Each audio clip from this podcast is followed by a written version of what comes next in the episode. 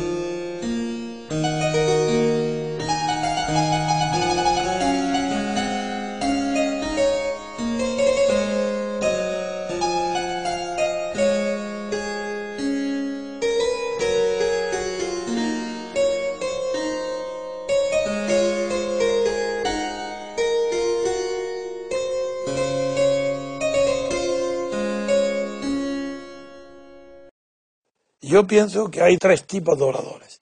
El orador que sigue un esquema intelectual, un guion, que lee, que es por escrito, que tiene un espíritu de distanciamiento con relación a las cosas que expone y que ese no va a sufrir desgastes morales, ni, ni se le va a estrechar el, el corazón ni las venas porque se apasione, porque no se apasiona.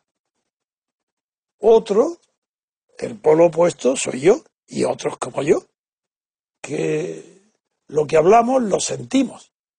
Mejor dicho, no es lo que hablamos que sentimos, sino que sentimos lo que hablamos. Porque si no, no hablaríamos. Es el impulso de una necesidad de transmitir a otros visiones morales del mundo, no científicas, concepciones del mundo. Tenemos tal necesidad de compartirlas con los demás que es absolutamente imposible dejar voluntariamente de expresar los sentimientos y las razones que acompañan a esos sentimientos. Quiero decir, por ejemplo, la libertad. La libertad antes que una comprensión o un problema mental, es un sentimiento. Y porque es un sentimiento, nos dedicamos nuestra vida, nuestro tiempo, nuestro esfuerzo, nuestro dinero, nuestras familias. Las sacrificamos, las posponemos a la búsqueda de una expresión de la libertad que pueda ser compartida por los demás. Si fuéramos egoístas si fuéramos multimillonarios que podemos vivir solos con nuestro dinero, sin importarnos la suerte de los demás, si fuéramos libres de acciones, pero no libres de concepción moral del mundo, podemos perfectamente prescindir de la libertad. No la necesitamos para nada. Pero cuando vivimos en un país europeo como España, que no ha conocido todavía lo que es la libertad política colectiva. Cuando la retrospección de sí mismo y el examen de las conciencias ajenas, sí, sí, de las conciencias, estoy diciendo bien, no hace falta ser psiquiatra para descubrir en la conducta y en el comportamiento ajeno la conciencia. Que nos equivocamos, ¿por qué nos vamos a equivocar? Si una conducta externa del prójimo la observamos permanentemente y repetidamente como una invariante, ¿por qué vamos a suponer que tiene ahí una conciencia distinta de esa permanencia, de esa constante que no varía en la conducta? No. Sigo diciendo, los que sentimos la libertad antes de haberla comprendido, y en este sentido, muy parecido a un niño, muy parecido a como sienten la libertad los niños, el deseo de ser libre, de no tener obstáculos, de liberarse de obstáculos, paternos en primer lugar. Sí, sí, así empieza el sentimiento de la libertad, pero con la madurez se llega a un concepto de la libertad al que yo he llegado, en el que a diferencia del anarquista, que se había aproximado al concepto de la libertad, descubro que la libertad, mi libertad, comienza con la libertad de los demás, que es ridículo, absurdo. Pensar que eres libre si los demás, la sociedad entera de los demás, no es libre. ¿Qué libertad vas a tener si los demás no son libres?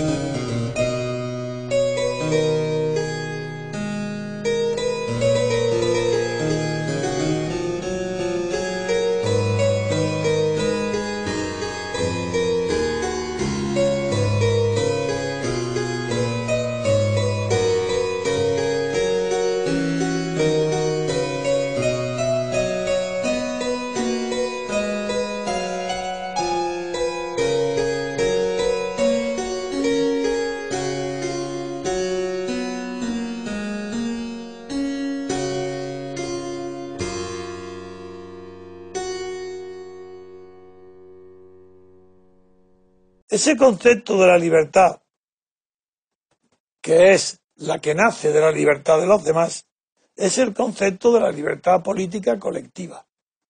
Y como eso es un descubrimiento que afortunadamente para mí y desgraciadamente para la humanidad ha tardado tantos siglos en ponerse de evidencia, porque es verdad que en los hechos la guerra de independencia de Estados de lo que hoy es Estados Unidos frente al Reino Unido, esa guerra de independencia conquistó la libertad política colectiva de los colonos ingleses que habitaban en América del Norte, en el mundo anglosajón. Y el hecho fue que conquistaron la libertad política colectiva. Pero no hay un solo filósofo, ni del mundo anglosajón, ni del mundo europeo, que haya podido explicar el éxito extraordinario de aquella conquista colectiva de la libertad por parte de la, de la guerra de independencia la que ganaron los colonos frente a Inglaterra, nadie la ha explicado en su fundamento. Si nadie sabe en qué consiste. Yo he tenido la inmensa fortuna de haberlo descubierto. Y digo, el descubrimiento fue como hecho. Ganar esa guerra, el colectivo, de los ganadores. La libertad colectiva la ganaron para todo el pueblo. Y fundaron las instituciones de la Constitución de Estados Unidos basándola en esa libertad colectiva.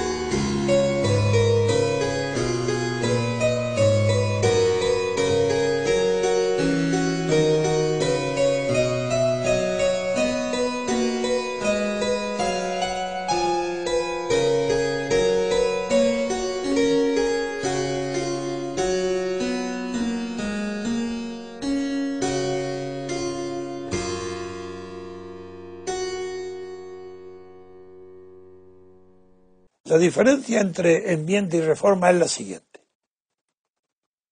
Quien realiza la enmienda, en virtud de la reserva que hizo la propia Constitución, es el mismo sujeto constituyente. Sí, sí, la misma unidad del sujeto constituyente, que es el pueblo adulto de Estados Unidos, es el que realiza la enmienda en virtud de un mandato constitucional que hicieron los padres de la patria y todo el pueblo de Estados Unidos que la aprobó. Mediante que la reforma, el sujeto activo de la reforma no es, no hay ninguna reserva.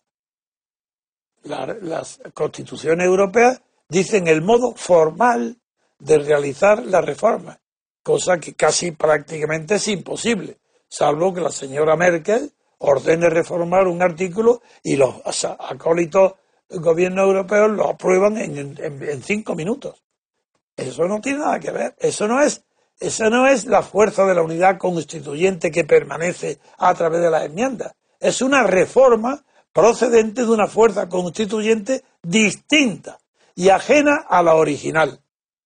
Toda reforma de una constitución en Europa es un golpe de Estado es la injerencia de un poder que no estaba en, el poder original que otorgó la validez jurídica a un texto constitucional. Que el sujeto constituyente de toda Europa después de la guerra mundial no fue colectivo, no fue, no, no fue la libertad política colectiva, ni siquiera la libertad política propia de los europeos sino la libertad de acción, no política estoy diciendo, ¿eh? la libertad de acción del poder que controlaba la Europa vencida, es decir, el ejército vencedor de la guerra mundial de Estados Unidos, con los generales establecidos en París, Eisenhower y Marshall, los que dictaron la constitución de Bonn, de Italia, y también en parte la de Francia, aunque luego de Gaulle la transformó en la Quinta República. Pues quiero decir que esa fuerza constituyente no fue la libertad política colectiva. Y España, ni griegos, ni italianos, ni españoles han conquistado jamás su libertad política ni los derechos de que hoy gozan. Han sido dados por el ejército de Estados Unidos.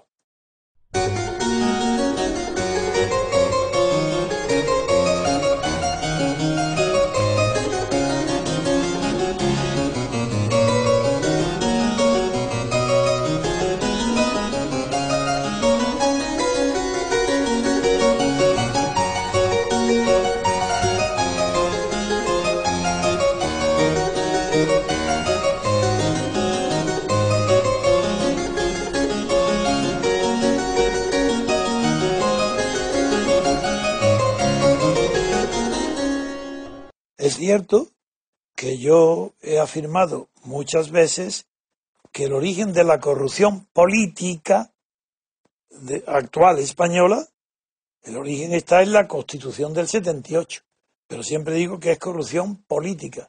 Y añado a continuación que la corrupción y económica y añado enseguida que la corrupción moral es anterior a la política y a la económica, por lo tanto no hay la menor contradicción en mis afirmaciones.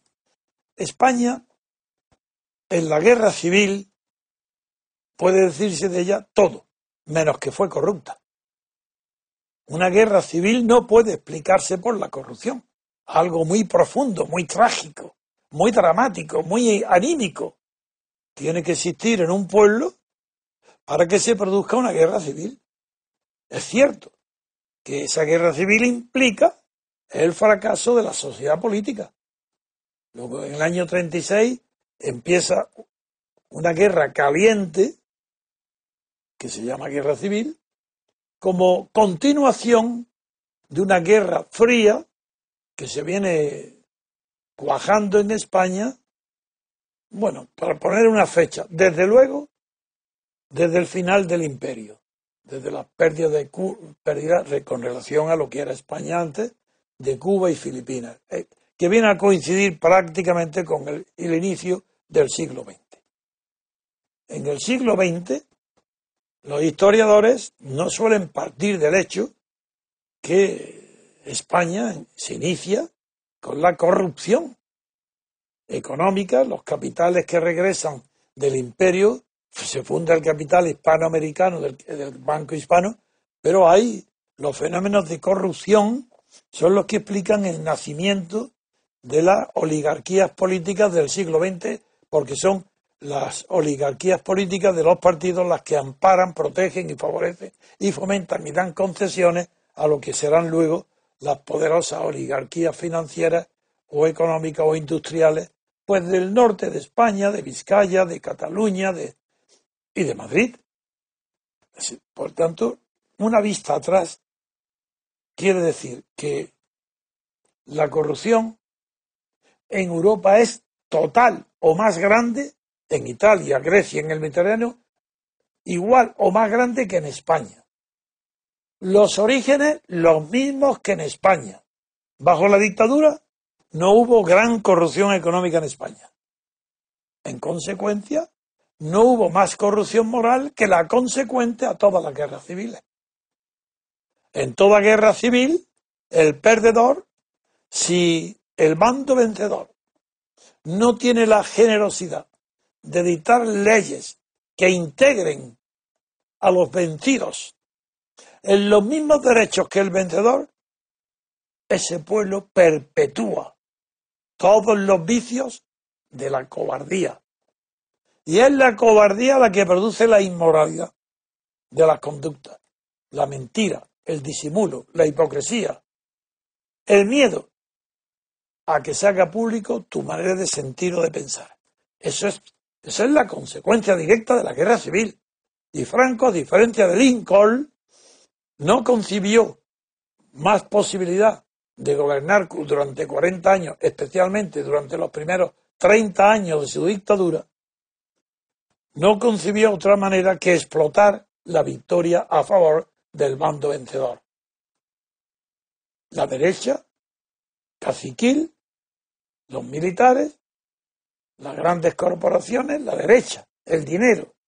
Los que ganan la guerra civil la explotan. El resultado, bueno, hasta bien entrado ya la década de los 60, con lo que se inicia el despegue español, propiciado, que esto no se dice, por la enorme emigración que tiene que irse de España buscando de qué vivir y con sus remesas enviadas para fortalecer la moneda española y la disminución de bocas que alimentar en España, produce unas bases a partir de las cuales comienza la etapa del desarrollo.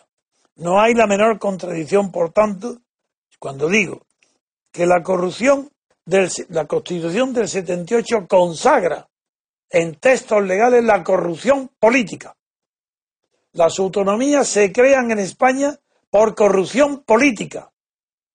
Naturalmente que las consecuencias son económicas y que la corrupción política sería inexistente sin una previa corrupción moral. Pero ¿de dónde? ¿Por qué la corrupción moral es previa a la corrupción política?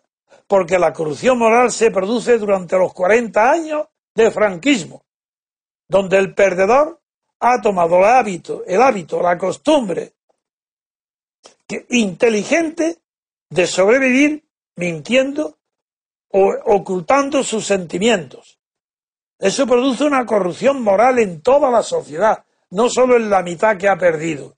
También la mitad que ha ganado la guerra civil produce, le produce corrupción que hay en España tanta hipocresía, tanta mentira. Y eso se produce bajo el franquismo. ¿Por qué creéis que se puede producir la traición verdadera, literal, total, en 24 horas del Partido Socialista Español, de Felipe González? ¿Cómo se puede explicar la traición en 24 horas? No, porque la de Felipe González son años, varios años de traición, desde que nace Suresne hasta que termina, hasta la Constitución. Pero ¿por qué en 24 horas cambia también traiciona también Santiago Carrillo a los ideales del Partido Comunista. Eso es corrupción pura. ¿A cambio de qué?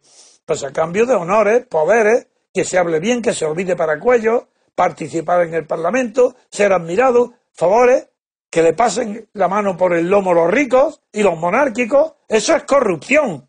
Esa corrupción es previa a la Constitución, naturalmente, como que son los corruptos de la derecha y de la izquierda los que hacen la Constitución.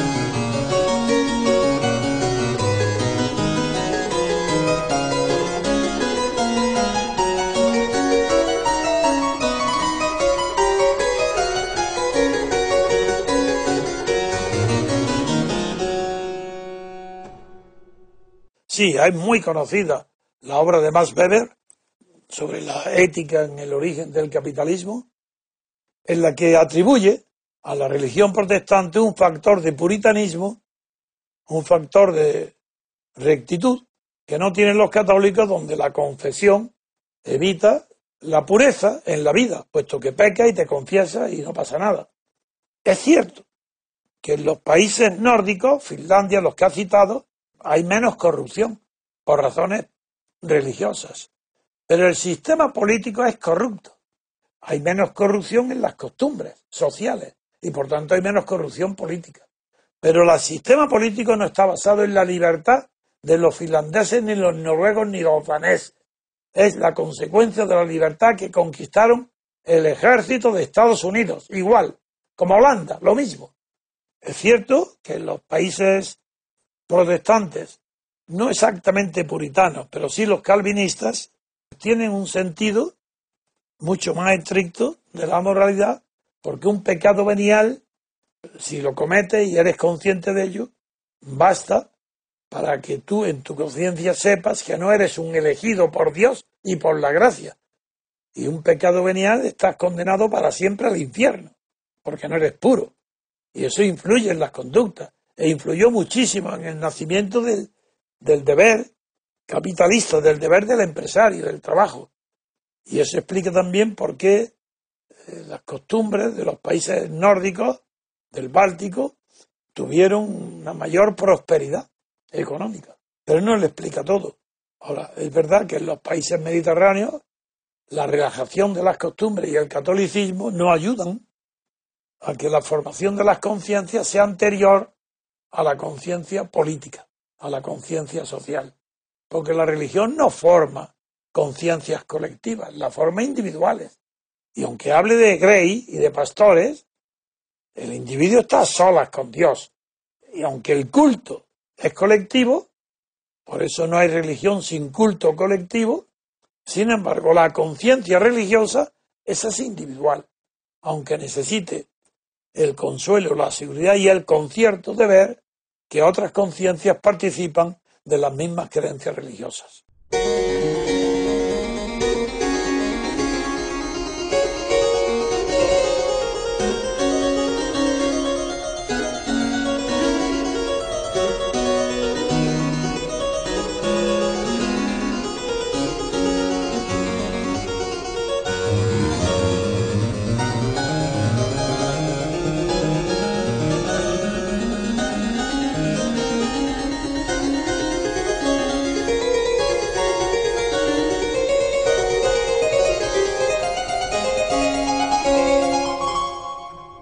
Porque la nación es un conjunto abstracto que no tiene personalidad jurídica.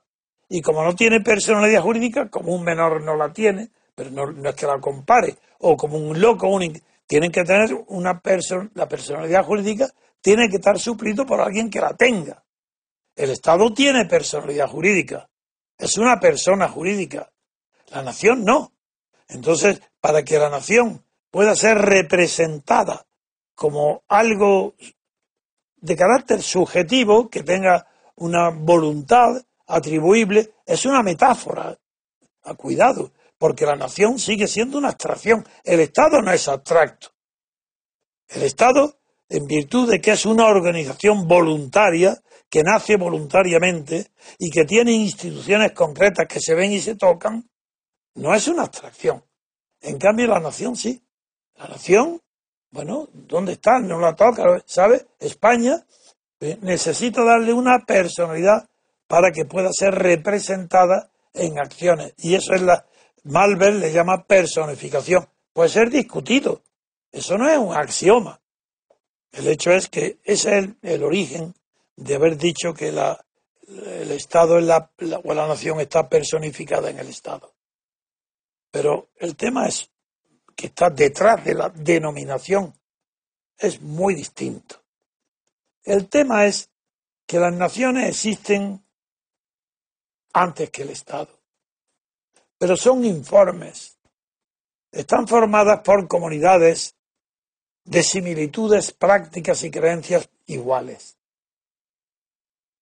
Esas naciones nacen, a diferencia de lo que fue la ciudad, de la importancia de la metrópoli como ciudad en Atenas, Roma, de los antiguos imperios, después de la Edad Media, y eso lo pone muy bien de relieve la filosofía de Vico, que continúa en este sentido, un sentido de devenir de la historia como San Agustín, y que de Vico va a pasar directamente a Hegel, se puede observar cómo la nación va naciendo en el Renacimiento.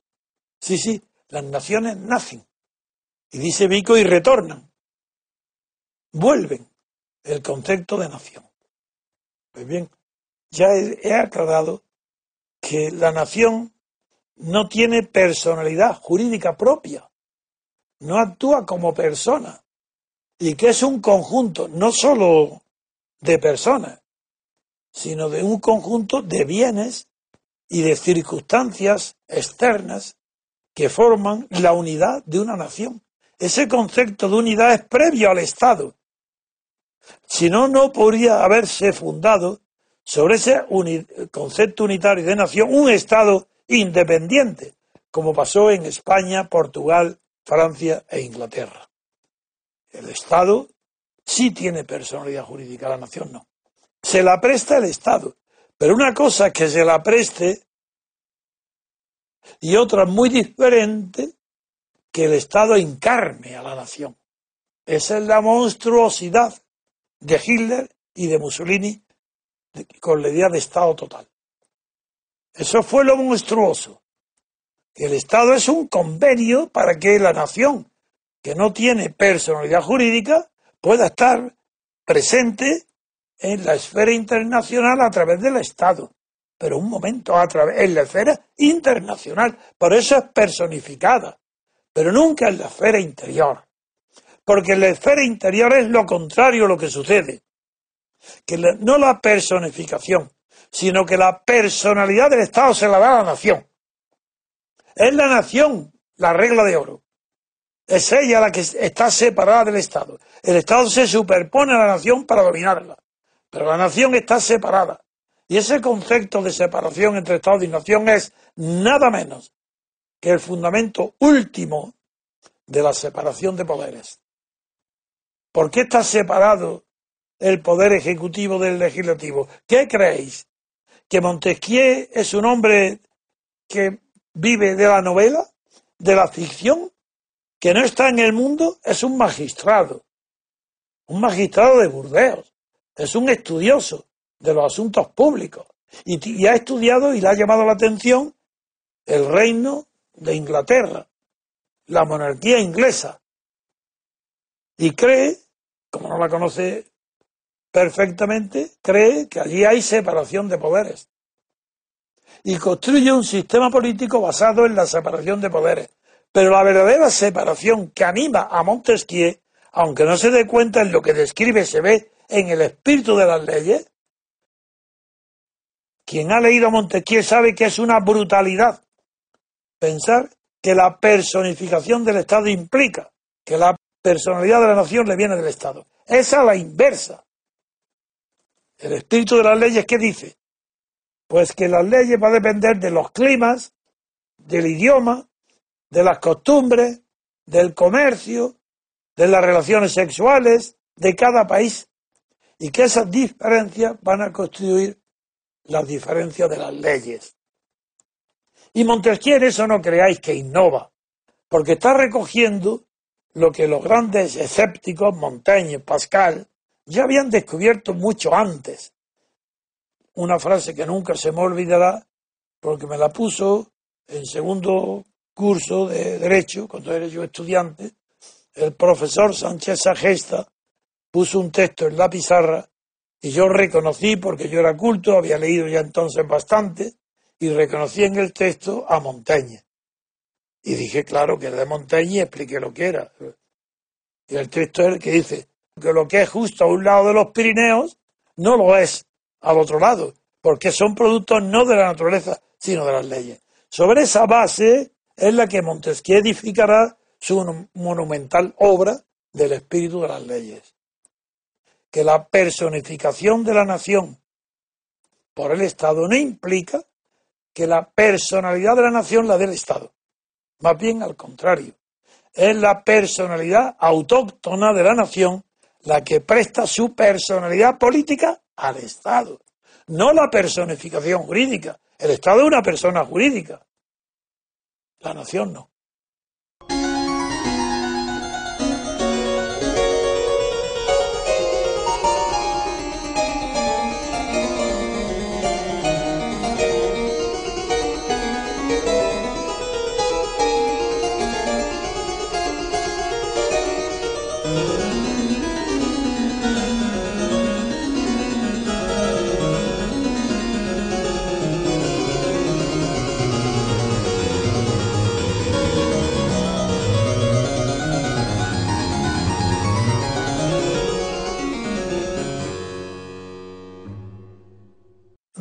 Diferencia del señor Rayo, que es un pobre ignorante, charlatán, que no sabe lo que dice, en cambio, Huerta de Soto es una persona muy formada, culto, que ha estudiado, conoce a von Mises, conoce toda la escuela austriaca del individualismo y defiende una tesis que es súper conocida en Estados Unidos y en el mundo desde hace mucho tiempo. Pues tiene una enorme, no confusión, porque él tiene las ideas muy claras. lo que propone es que el dinero privado, individual, resuelva todos los problemas sociales. Así todos los problemas de la sociedad que lo resuelva el mercado. Es una postura que da el poder a los ricos, pues me parece bien que lo defienda y es coherente y, no, él no lo ha inventado. Él tiene grandes autores en los que apoyarse. Pero vamos a ver cuáles son su principal y catastrófico error. Esta es la representación. Ahí, sin darse él cuenta, porque no tiene gran formación de filosofía política, Huerta de Soto, se acerca, aunque no cae, absolutamente en lo absurdo de Rousseau sobre los representantes. Él no cree en la representación, y si no cree en la representación, ¿por qué lo sustituye? Por la imposición de las reglas económicas, de que el más fuerte imponga la regla al más débil. Es una ley de la selva, de la selva que él considera que es civilizada porque el, que el Estado desaparezca y se sustituya la organización por las empresas para todos los servicios. Bien, pero vamos, me voy a centrar solamente en el tema de la representación, porque tal vez sea el punto débil no, el punto débil. Es un punto que ha atacado y se derrumba todo el edificio de Huerta de Soto. Una cosa es la representación y otra cosa es la representatividad. La representación es un acto voluntario en virtud del cual lo ausente autoriza a lo presente para que sea representado donde él no esté es el origen del poder. A propósito, la palabra empoderamiento no puede existir en el idioma español. Es un invento suramericano. Muy bien. Pero quien diga eso es un, esa palabra es un ignorante del idioma español. Empoderar no existe. Porque empoderar, para empoderar, tiene que haber un poder superior que dé, que no que dé poder y lo pueda quitar, sino que dé poder para siempre al inferior. Está, nace empoderado. ¿De qué nace? Si está empoderado, ¿por quién lo empodera? ¿Sus padres? ¿Es que sus padres tienen el poder de empoderar? Eso sería una cadena en virtud de la cual llegaría a que solamente Dios, por ser el poder supremo del mundo, puede al nacimiento empoderar, dar poder, pero ¿qué poder? El que él tiene, el que tiene Dios, eso es ridículo. Filosofía de Huerta de Soto implica que los individuos están empoderados, que no es solamente no es solamente Pablo Iglesias, los imitadores de Chávez, los que han traído a España, copiado de Venezuela, el término empoderar, sino que el propio Huerta de Soto, sin saberlo, está suponiendo que pueden ser representantes aquellos que no tienen poder formal, no son apoderados, como los procuradores, sino los que tienen el poder que les da el dinero para representar a los que no le han dado el poder, los que obedecen o los que sufren o los que se benefician del orden que impone el dinero. ¿Están empoderados para qué? Para dar su representación de ninguna manera. La utopía de Rousseau sigue presente en este capitalismo despiadado de Huerta de Soto. La utopía de Rousseau se viene abajo cuando él mismo, Rousseau, el gobierno polaco le pide un sistema electoral para su gobierno. Y Rousseau lo hace acudiendo a qué va, a dónde va a acudir al sistema de los representantes y admite entonces todo lo que ha negado antes en su toda obra y en el contrato social, la representación. Es verdad que no hay representante cuando está presente los representados. Por ejemplo, si alguien está actuando en nombre del rey con un poder, aparece el rey y el duque que lo representa o que tiene poder guarda silencio, porque donde está presente el ausente no hay representación. Decirme, Huerta de Soto, ¿dónde está presente el ausente en el sistema que propones? En ninguna parte. Esa es la falsedad del sistema de Huerta de Soto ninguna confusión. Nosotros, en cambio, nuestro sistema está basado en la representación auténtica que procediendo de la sociedad civil elige representantes individuales, no por distritos de partido, de listas de partidos, sino por distritos electorales pequeños, los gobernados, los que van a elegir representantes, designan a una persona, no a un partido, ni a una lista de partidos. Son los únicos representantes. Esa es la diferencia entre nuestro sistema basado en la clásica representación individual, descubierta por Marsilio de Padua en el terreno intelectual y practicada por las abadías y monasterios de la Edad Media en el mundo de las realidades prácticas.